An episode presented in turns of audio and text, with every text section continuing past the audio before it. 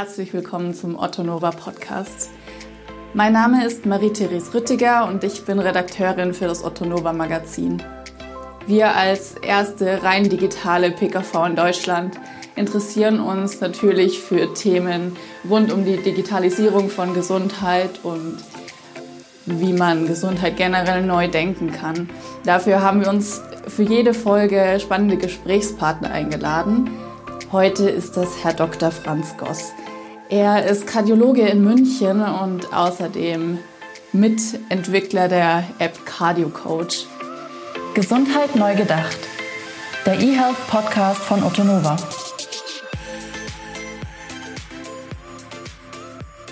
Wir bei Otto Nova interessieren uns natürlich immer für Menschen, die Gesundheit neu denken. Und ähm, mit der App Cardio Coach ist das ein Projekt, das auf jeden Fall in eine digitalere Zukunft von Medizin weist. Herzlich willkommen, Herr Dr. Gauss. Danke. Vielen Dank für die Einladung. Gerne. Dann starten wir doch gleich mit dem Cardio Coach. Ja. Was hat es genau damit auf sich und woher kam die Notwendigkeit für eine App oder eine digitalere Lösung für Patientenversorgung in der Kardiologie? Nun, die Idee zu der App äh, bestand schon viele Jahre und ähm, wir haben uns aber erst an die Realisierung gewagt, als wir den Eindruck hatten, die ähm, Kinderstube der App-Entwicklung ist vorbei und äh, es sind es genügend äh, Programmiertools vorhanden, um so etwas auch in einem, mit einem überschaubaren Kostenaufwand zu machen. Ähm, der Grund, eine App zu machen, war ähm, ein ganz spezieller, weil er von Ärzteseite ausging. Und ähm, das Hauptthema, das wir haben, ist, dass wir sehr häufig den Patienten in der Sprechstunde haben. Er kommt erstmalig oder auch wiederholt und ähm, er hat keine Unterlagen dabei. Er hat keinen Medikamentenplan. Er weiß häufig auch nicht, welche Medikamente er einnimmt. Er war zwischenzeitlich im Krankenhaus. Der Arztbericht ist beim Hausarzt oder liegt zu Hause auf der Kommode. Den hat man vergessen. Und dann äh, sitzt der Doktor hier und greift erstmal zum Telefonhörer und versucht sich die Informationen zu beschaffen, in dem Fall der Facharzt. Und ähm, wir sehen den Patienten ja nur in größeren Abständen, sodass wir dann auch die Information sozusagen zur rechten Zeit am richtigen Ort brauchen. Und das war der, möchte ich sagen, der Designansatz für die App. Und wir wollten, das war der, der eine Punkt. Und der zweite war, dass wir die gesamte Dokumentation auch aus Datenschutzgründen beim Patienten fokussieren wollten. Es ist also wirklich eine patientenorientierte App, wo er allein entscheidet, welche Daten gespeichert werden. Er kann auch das, die App wieder komplett löschen, inklusive aller Daten, dann sind die aber auch ein für alle Mal weg. Und das dritte, der dritte Punkt war der, dass es jetzt nicht allein für das Gespräch Herzpatient Kardiologe sein sollte, sondern der Patient sollte die Möglichkeit haben, seine Informationen mit allen Beteiligten an seinem Krankheits- oder Genesungsprozess diese Information auszutauschen. Das heißt, wir haben ganz einfach ein Problem, der Patient ist auf irgendeiner Schiffsreise, hat einen medizinischen Notfall, wo sind die Daten? Natürlich hat nicht jeder seinen Leitsordner dabei, um dann die Daten dem Schiffsarzt zu zeigen. Also das ist jetzt ein einfaches Beispiel. Das zweite ist aber auch zum Beispiel Pflegeheim. Häufig haben die älteren Menschen ja gar keine Übersicht mehr über die ganzen Unterlagen, über die Medikation etc. pp.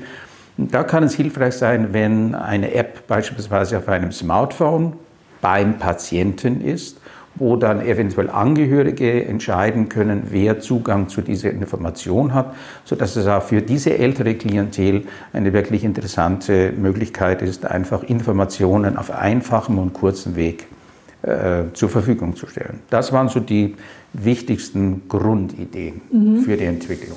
Ja, da haben Sie auf jeden Fall jetzt schon sehr spannende Punkte angesprochen, gerade was den Datenschutzaspekt betrifft. Das glaube ich ja, das ist ein sehr, sehr zentraler Punkt, um ja. eine Akzeptanz ja überhaupt Absolut. auch für Absolut. digitale Angebote ja. zu ja. schaffen. Ähm, also klar, der Patient hat diese App, kann mhm. ähm, die Daten damit weitergeben. Mhm.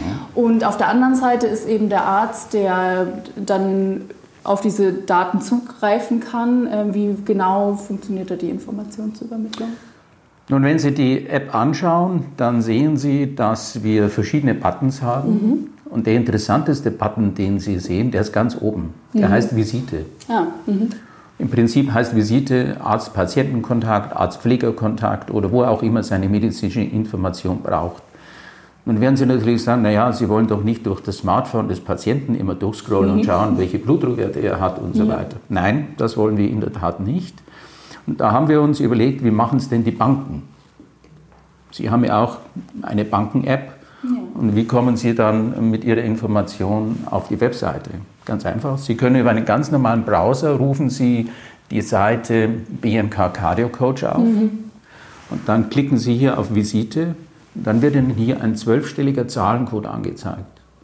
Mit diesem zwölfstelligen Zahlencode können Sie die Information des Patienten für 30 Minuten freischalten. Und Sie können diese Dokumente dann auch ähm, als Download, als PDF in die äh, Patientenakte rüberziehen. Ah, okay. Also wenn der einen Bericht hat, dann sehen Sie, ähm, er hat äh, irgendein Blutdruckmonitoring oder einen Arztbericht und dann können Sie es entweder vergrößern lassen oder Sie machen einen Doppelklick und dann können Sie das Ganze als PDF rüberziehen in die Patientenakte. Mhm. Das heißt, der Patient ähm, gibt aktiv auch Daten ein, oder, ähm, sammelt quasi die Daten. Das Einzige, was er eigentlich richtig sammelt, äh, das sind seine Vitaldaten, mhm. die er eingeben kann, also Blutdruck, äh, Gewicht, mhm. das sind so die wichtigsten Parameter. Er kann dann, wir wollten keinen sozusagen Transfer von Files haben, auch aus Datenschutzgründen Sie wissen selber, ob Sie ein, dann zieht einer ein Word-File rüber mit Viren etc. pp. Also das ist ja ein, ein, ein großes Problem. Und deswegen haben wir uns entschlossen, ich habe da einfach der Jugend so ein bisschen äh, auf die Finger geschaut. Meine Tochter schickt mir auch keine PDF-Files und die schickt mir ein Foto in WhatsApp. Mhm. Also haben wir gesagt, wir machen einfach ein Foto und jeder kann seine Dokumente abfotografieren und dann ist es auch virensicher in der App gespeichert. Mhm. Dass die Qualität dann ein bisschen schlechter ist, darum geht es gar nicht, sondern es geht darum, dass die Information übermittelt wird. Okay. Da sprechen Sie schon einen weiteren Punkt an. Das heißt, Cardiocoach ist jetzt eben nicht nur eine Plattform für die Weitergabe und Sammlung von den Informationen, mhm. sondern darüber hinaus ja auch, wenn Sie sagen, Vitaldaten können eingegeben werden, eine Art Gesundheits-App, die auch zur Prävention und Vorsorge helfen kann? Wir wollen den Patienten dazu bringen, das wird ja heute überall eingefordert, dass er selbst sich an, seinem, an seiner Lebensgestaltung und Gesundheitsgestaltung beteiligt.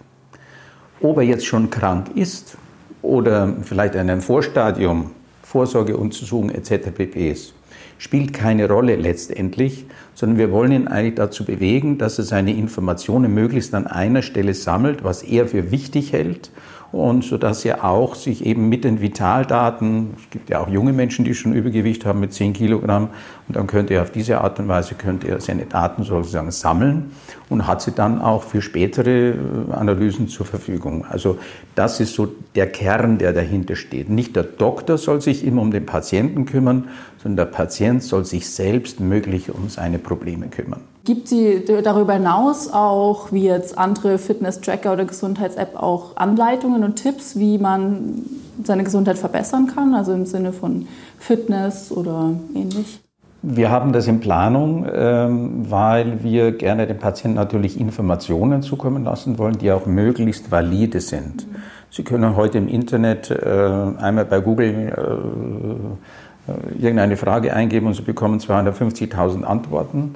Welche dieser 250.000 Antworten aber valide sind und zuverlässig und korrekt, das sagt Ihnen leider die Maschine nicht. Ähm, und an dem Punkt wollten wir schon ansetzen, aber man muss an dieser Stelle wissen, in dem Moment sind Sie auch im sogenannten Medizinproduktegesetz.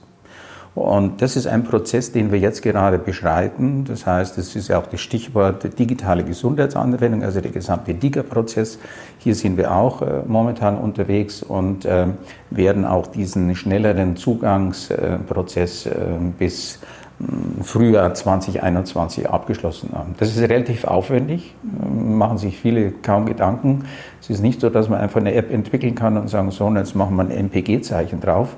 Das ist aufwendig, kostet auch viel Geld und ähm, Das werden wir aber versuchen zu realisieren. Genau, also da gibt es ja natürlich zu Recht auch Hürden, äh, um als Medizinprodukt tatsächlich klassifiziert zu sein, als App-Anwendung. Ja. Ähm, da sprechen Sie eben nochmal einen wichtigen Punkt an. Ähm, zum einen ist CardioCode ähm, ein Medizinprodukt im Sinne von, ähm, es gibt auch natürlich Anleitungen für ein gesünderes Leben. Ähm, bewerben Sie die App auch aktiv als Vorsorgeinstrument oder soll es grundsätzlich erstmal für die Menschen in Behandlung mit kardiologischen Problemen primär sein? Und was darüber hinaus ähm, an Trainingsplänen beispielsweise äh, beinhaltet ist, jetzt, um die eigene Gesundheit zu überwachen, auch für jüngere Generationen. Also primär adressiert ähm, die App schon den kranken Patienten. Mhm. Äh, es gibt für die jüngere Generation äh, tausende von Fitness-Apps, die auch ganz gezielt oder ganz sozusagen fokussiert auf diese Zielgruppe zugeschnitten ist. Da wollen wir uns auch nicht einbringen. Ähm, wie gesagt, diese Grenze zwischen Medizinprodukt und Nicht-Medizinprodukt ist ähm, schmal und wir werden aber also MPG oder das Medizinproduktgesetz äh, erfüllen. Ähm, nur dann dürfen Sie dem Patienten auch Informationen geben bezüglich seiner Gesundheit. Wenn Sie das tun und sind nicht zertifiziertes MPG, dann ist das nicht okay. So hat es der Gesetzgeber einfach mal vorgesehen und da halten wir uns auch daran. Das heißt, momentan sind wir mit Ratschlägen zur Gesundheitsführung völlig zurückhaltend und erst wenn wir diesen Prozess abgeschlossen haben, dann werden wir uns auch also auf diesen Weg begeben. Wir haben hier Kooperationen auch in unserem eigenen Berufsverband, wo Kollegen bereits viele, viele sehr gute äh, Videoclips äh, generiert haben, ob das Vorhofflimmern ist, ob das Hypertonie ist, ob das äh, gesunde Ernährung, mediterrane Kost und so weiter. Das kann man dann alles adressieren. Aber wie gesagt, das ist eine Geschichte, die hat noch so eine kleine juristische Hürde mhm. und bevor wir als Bundesverband der Kardiologen hier ins Gespräch kommen, wollen wir gerne korrekt sein. Und wie wird die App bisher angenommen? Also gibt es ja jetzt seit 2018, wenn ich das richtig weiß. Ja. Ähm, wie viele Nutzer es sind im Moment? Also wir haben momentan regelmäßige Nutzer. Sie ist runtergeladen worden über 30.000 Mal. Mhm. Äh, wir haben regelmäßige Nutzer, also anhand der Protokolle, wo man die, den Traffic sehen kann. Wir können nicht die Daten sehen, aber den Traffic können wir sehen. Sind es ungefähr 2.500 Nutzer. Mhm. Wir haben in den letzten Monaten, also jetzt gerade in Corona-Zeit, waren wir da etwas zurückhaltend, das zu bewerben. Auch aus dem Grund, weil wir eben mehr äh, uns auf die Entwicklung fokussiert haben. Und erst wenn sozusagen die neueste Version äh, am Markt ist, dann werden wir da wieder aktiver werden. Weil Sie es vorhin angesprochen haben, dass natürlich die Zertifizierung wichtig ist, um auch Gesundheitstipps tatsächlich ja. äh, aussprechen zu dürfen.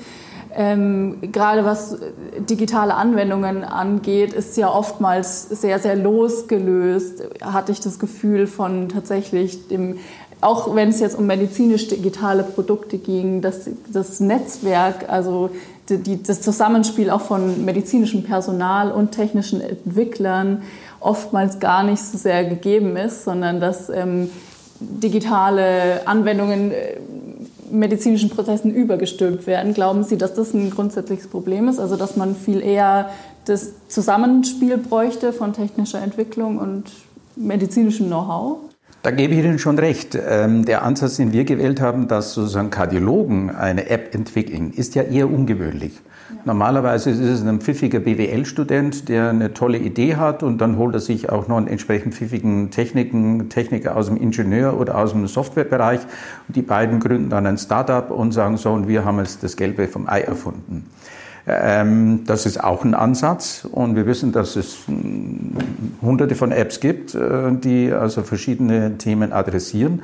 Aber so wollten wir es eben nicht machen, sondern wir sind von dem ausgegangen, was braucht der Patient. Also wir sind von den Bedürfnissen des Patienten ausgegangen und wir haben schon mit einem Auge auch darauf geschielt, wie kann er auch uns Ärzten das Leben einfacher machen letztendlich zu seinem Nutzen. Denn er hat ja den Nutzen davon, wenn ich als Facharzt mehr Informationen habe, eine gute Informationsbasis, auf der ich ihm dann auch einen besseren Rat für die weitere Therapie und Behandlung geben kann.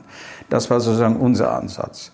Ähm, ich gebe Ihnen recht, der andere, der sozusagen von der technologischen Seite kommt, ist ganz interessant, aber es ist letztendlich äh, dann ein Zufallsprodukt, ob ähm, das auch wirklich sich, ob das ein Problem ist. Mhm. Sie können natürlich mit Marketing auch Probleme generieren, die keine Probleme sind.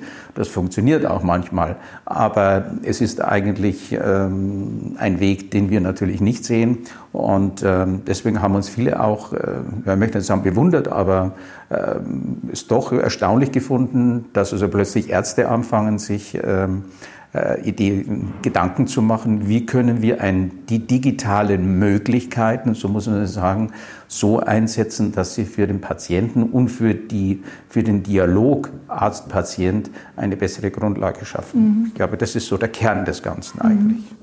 Das heißt, aus Ihrer Sicht bestand die Notwendigkeit, einfach Prozesse schneller zu machen. Ja. Im Moment wird ja jetzt gerade sehr viel an der Digitalisierung der Gesundheit geschraubt, auch von Gesetzgeberseite. Also wurden jetzt auch einige Gesetze erlassen, die E-Patientenakte soll kommen, das E-Rezept und so weiter. Aber aus Ihrer Sicht mussten Sie quasi in Aktion treten, weil die Angebote. Ja, schauen Sie, das E-Rezept ist ein sehr gutes Beispiel. Ähm, für den Ansatz, den der Ingenieur wählt. Und der Deutsche ist ja per se eigentlich ein Ingenieur und weniger ein Arzt. Und der Ingenieur äh, stellt sich als erstes die Frage, ähm, wie kann ich das datenschutzmäßig zu 1000 Prozent sicher machen? Also es ist im Prinzip eigentlich der Verhinderungsansatz. Wie kann ich es möglichst lange hinauszögern, dass dann ein Ansatz, der vor zehn Jahren gewählt wurde, auch heute noch nicht realisiert werden kann? Wenn wir ganz, einen ganz kurzen Blick über die Grenzen wagen. Ähm, ich bin mit, mit Schweden sehr eng verbunden, ich habe dort gearbeitet und ich kann Ihnen sagen, dort gibt es die, das elektronische Rezept, und zwar das elektronische Jahresrezept, seit 20 Jahren.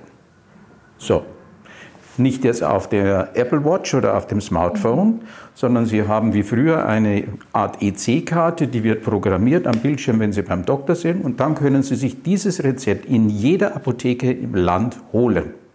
Wenn Sie ein Hochdruckpatient sind, müssen Sie nicht alle drei Monate zum Doktor gehen und wieder ein Rezept holen und, und, und, sondern Sie haben ein Jahresrezept. Und es soll mir keiner erzählen, dass das nicht funktionieren würde, denn es funktioniert in äh, Schweden, in Norwegen, in Dänemark und Finnland seit über 20 Jahren. Und die Mortalität dort ist bekanntlich nicht höher als bei uns, sondern geringer als bei uns. Also diese Ansätze der Digitalisierung sind leider bei uns ähm, in den Kinderstufen. Und ich hatte auch mal bei einem Besuch im äh, Ministerium in Berlin gesagt, also Herr Spahn muss man ihm wirklich zugute halten, hat das Ministerium in dieser Hinsicht ähm, aus dem Wachkoma erweckt. Und ähm, es ist leider das Problem in Deutschland, dass die Bedenkenträger immer wieder die Oberhand haben und man versucht immer den Datenschutz als Totschlagargument einzusetzen für jegliche Form der Innovation, während der Patient aber schon ganz woanders ist. Und genau diesen Ansatz haben wir aufgenommen, dass wir gesagt haben, warum müssen wir eigentlich den Patienten immer bevormunden? Also das ist meine persönliche Meinung. Politiker meinen immer, man müsse den Bürger bevormunden. Das ist überhaupt nicht äh, das Selbstverständnis, das die meisten Menschen haben. Jeder Patient ist ein Bürger, aber er ist auch Patient. Und ich sage, er soll entscheiden, wie er das haben möchte. Er soll entscheiden, ob er diese App nimmt. Er soll entscheiden, ob er seine Daten hier einpflegt. Wir sagen ihm auch, die Daten sind sicher, sie werden in Deutschland gewartet und so weiter. Das ist der gleiche Server wie der Bundesgrenzschutz. Also insofern sind wir da doch auf einer, also haben wir da gute Begleiter. Und ähm, das ist, glaube ich, ein Punkt, der auch in der öffentlichen Diskussion noch nicht so richtig herausgearbeitet wurde. Man muss die Verantwortung des Patienten nicht nur immer wieder einfordern, man muss, sie, man muss ihn auch bei der Hand nehmen und sagen, bitteschön, du entscheidest. Das heißt, äh, eigentlich braucht es auf allen Seiten mehr digitale Education in einer gewissen Art und Weise, um, mit, um diese Anwendungen auch nutzen zu können tatsächlich, ja. aber auch die, ein gewisses Mindset, offener, auch ja, für wir, sich selbst wir, Verantwortung. Ja, wir müssen, wir müssen mit dem Thema offener umgehen. Ja. Ähm, es gibt die elektronische Patientenakte, es gibt die elektronische Gesundheitsakte und es gibt die elektronische Fallakte. Allein daran sehen Sie schon, dass wir drei Begrifflichkeiten haben, uns einem Thema zu nähern, nämlich eine strukturierte Erfassung und Organisation von medizinischen Informationen.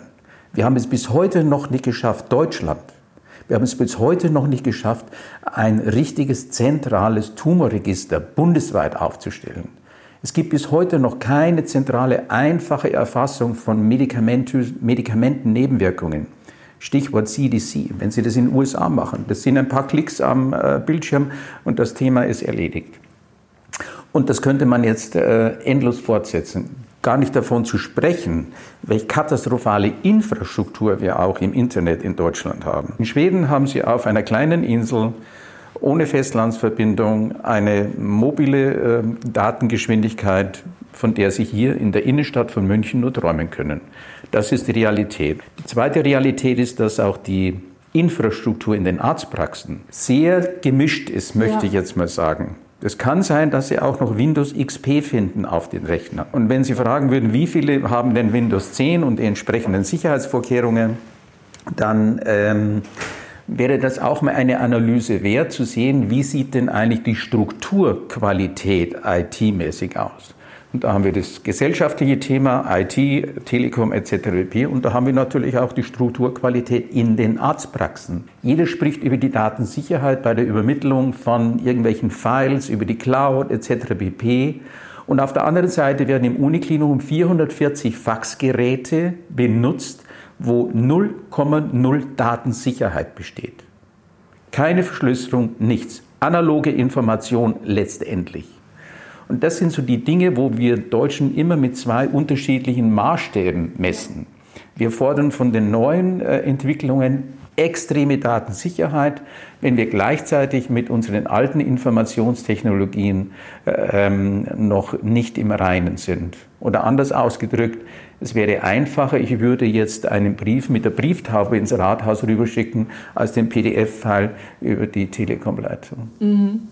Absolut, ja. Also ich kann Ihnen da nur zustimmen. Gerade wir bei Otto Nova versuchen ja eben auch ähm, möglichst digital das Leben unserer Kunden auch zu vereinfachen. Ja. Und ähm, das zweierlei Maß ist da auf jeden Fall ein, ein guter Punkt, was den Datenschutz betrifft, genau. weil äh, Papierkram und Datenschutz äh, ist auch etwas, was. Wenn Sie, heute, wenn Sie heute in die Klinik reingehen, ziehen sich einen weißen Kittel an und schreiben drauf Dr. Rüttiger, ich brauche die ähm, Patientenakte von Herrn Goss, dann werden Sie diese Akte bekommen und kein Mensch wird sich auch nur einmal umdrehen und sagen, sind Sie überhaupt legitimiert?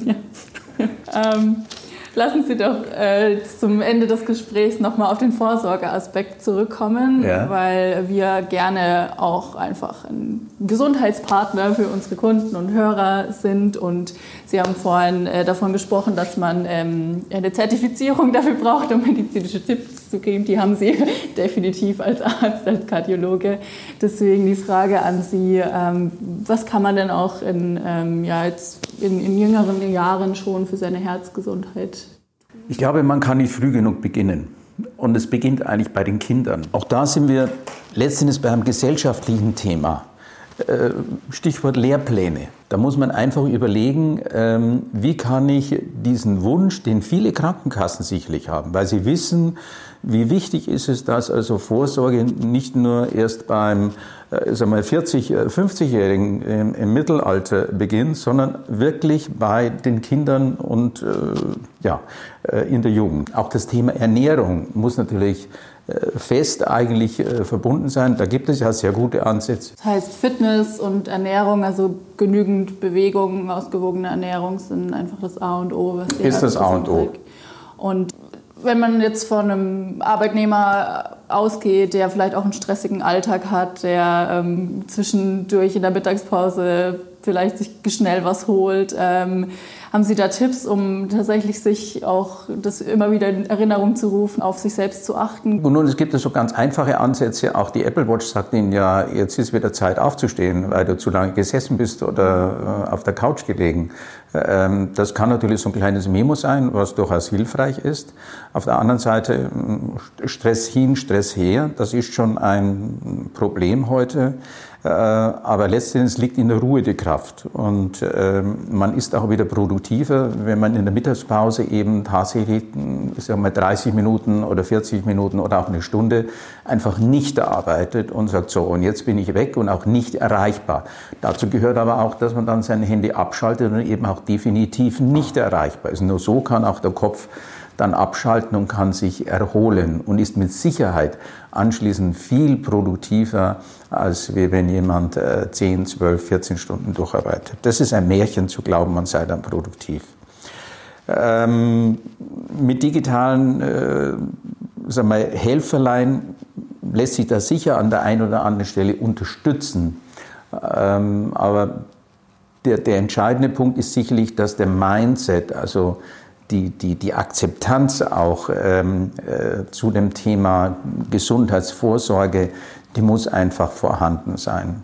Und das ist etwas, das beginnt mit Sicherheit äh, schon viel, viel früher, als wir uns denken. Das ist, glaube ich, auch etwas, was so langsam auch in der Arbeitswelt, dieses Mindset der Vorsorge auch für die Mitarbeiter ankommt und äh, ankommen sollte auch. Sich, sich selber bewusst zu machen, dass man selbst für sich verantwortlich ist und, ähm, glaube ich, da auch sehr viel selbst tun kann. Ja, und man muss den, äh, ich sage den Patienten immer, wissen Sie, Sie werden sich anschließend ähm, wundern, wie gut es Ihnen geht. Es, es hilft nur über die positive äh, Motivation. Es hilft nichts, wenn Sie einem Patienten sagen, Sie sind 20 Kilogramm zu fett. Ähm, das kommt nicht gut an. Äh, wenn Sie mal sagen, schauen Sie her, wenn Sie das nächste Mal in Urlaub fahren, dann stellen Sie einen Koffer auf die Waage am Flughafen, der wiegt 20 Kilogramm. Diesen Koffer tragen Sie jeden Tag, jede Stunde, jede Sekunde mit sich herum. Und er belastet Ihre Gelenke, erhöht Ihren Blutdruck und er macht Ihnen richtig Stress, wenn Sie die Treppe raufgehen. Jetzt schauen Sie doch, wie schön das wäre, wenn Sie jetzt das nächste Mal nicht mehr 20 Kilo, sondern vielleicht nur 10 Kilo oder vielleicht nur 5 Kilogramm äh, auf die Waage stellen dann äh, fängt der Mensch erst an zu denken, was es überhaupt für eine Last ist. Es gab hier in München einen Professor, der einen sehr einfachen Spruch hatte, der heißt, du bist, was du isst. Und äh, diese Botschaft muss man einfach verpackt eben an die äh, rüberbringen können. Und wenn dann eine App mit äh, entsprechenden Memo-Maßnahmen hilfreich ist, äh, den Prozess zu beschleunigen, dann ist es vorteilhaft. Also je komplexer auch eine App ist, umso schwieriger ist es. Ja, solange eine App keine Ablenkung darstellt, ist es, glaube ich, ein ganz gutes Hilfsmittel, aber die Motivation muss eben von uns selbst kommen. Die muss von uns selber kommen, das ist so. Ja, ich bedanke mich recht herzlich für das Gespräch. Sehr gerne. Du willst keine Gesundheitsnews verpassen? Abonniere jetzt den eHealth Podcast von Otto Nova.